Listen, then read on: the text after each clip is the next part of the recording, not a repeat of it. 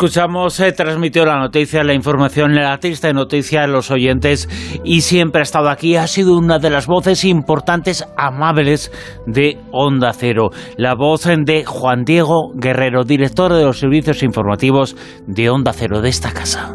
Oye, Cebri, sí, me dirijo a ti, porque sé que la radio llega muy lejos y que estarás escuchándome.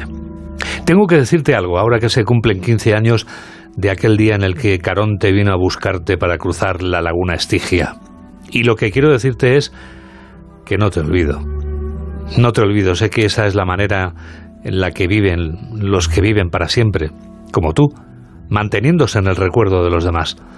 Tú te mantienes en el mío. Bueno, como para no mantenerte, me tocó dar la noticia de tu marcha aquella noche de sábado. Y aquí seguimos, en el fin de semana ese rincón de la radio en el que habitamos los que siempre seremos murcielaguillos, como los oyentes de aquel turno de noche en el que estuvimos a punto de trabajar juntos. No me olvido. Como no me olvido de cuántos territorios conquistaste en la radio, como Alexandros, Alejandro, ese nombre que tanto evoca y tanto significa para ti. No solo para ti, para los tuyos. Y como ya está bien y no quiero enrollarme más, te envío un abrazo grande, aunque ahora mismo no pueda verte.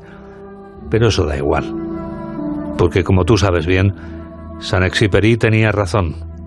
Lo esencial es invisible a los ojos, como la radio.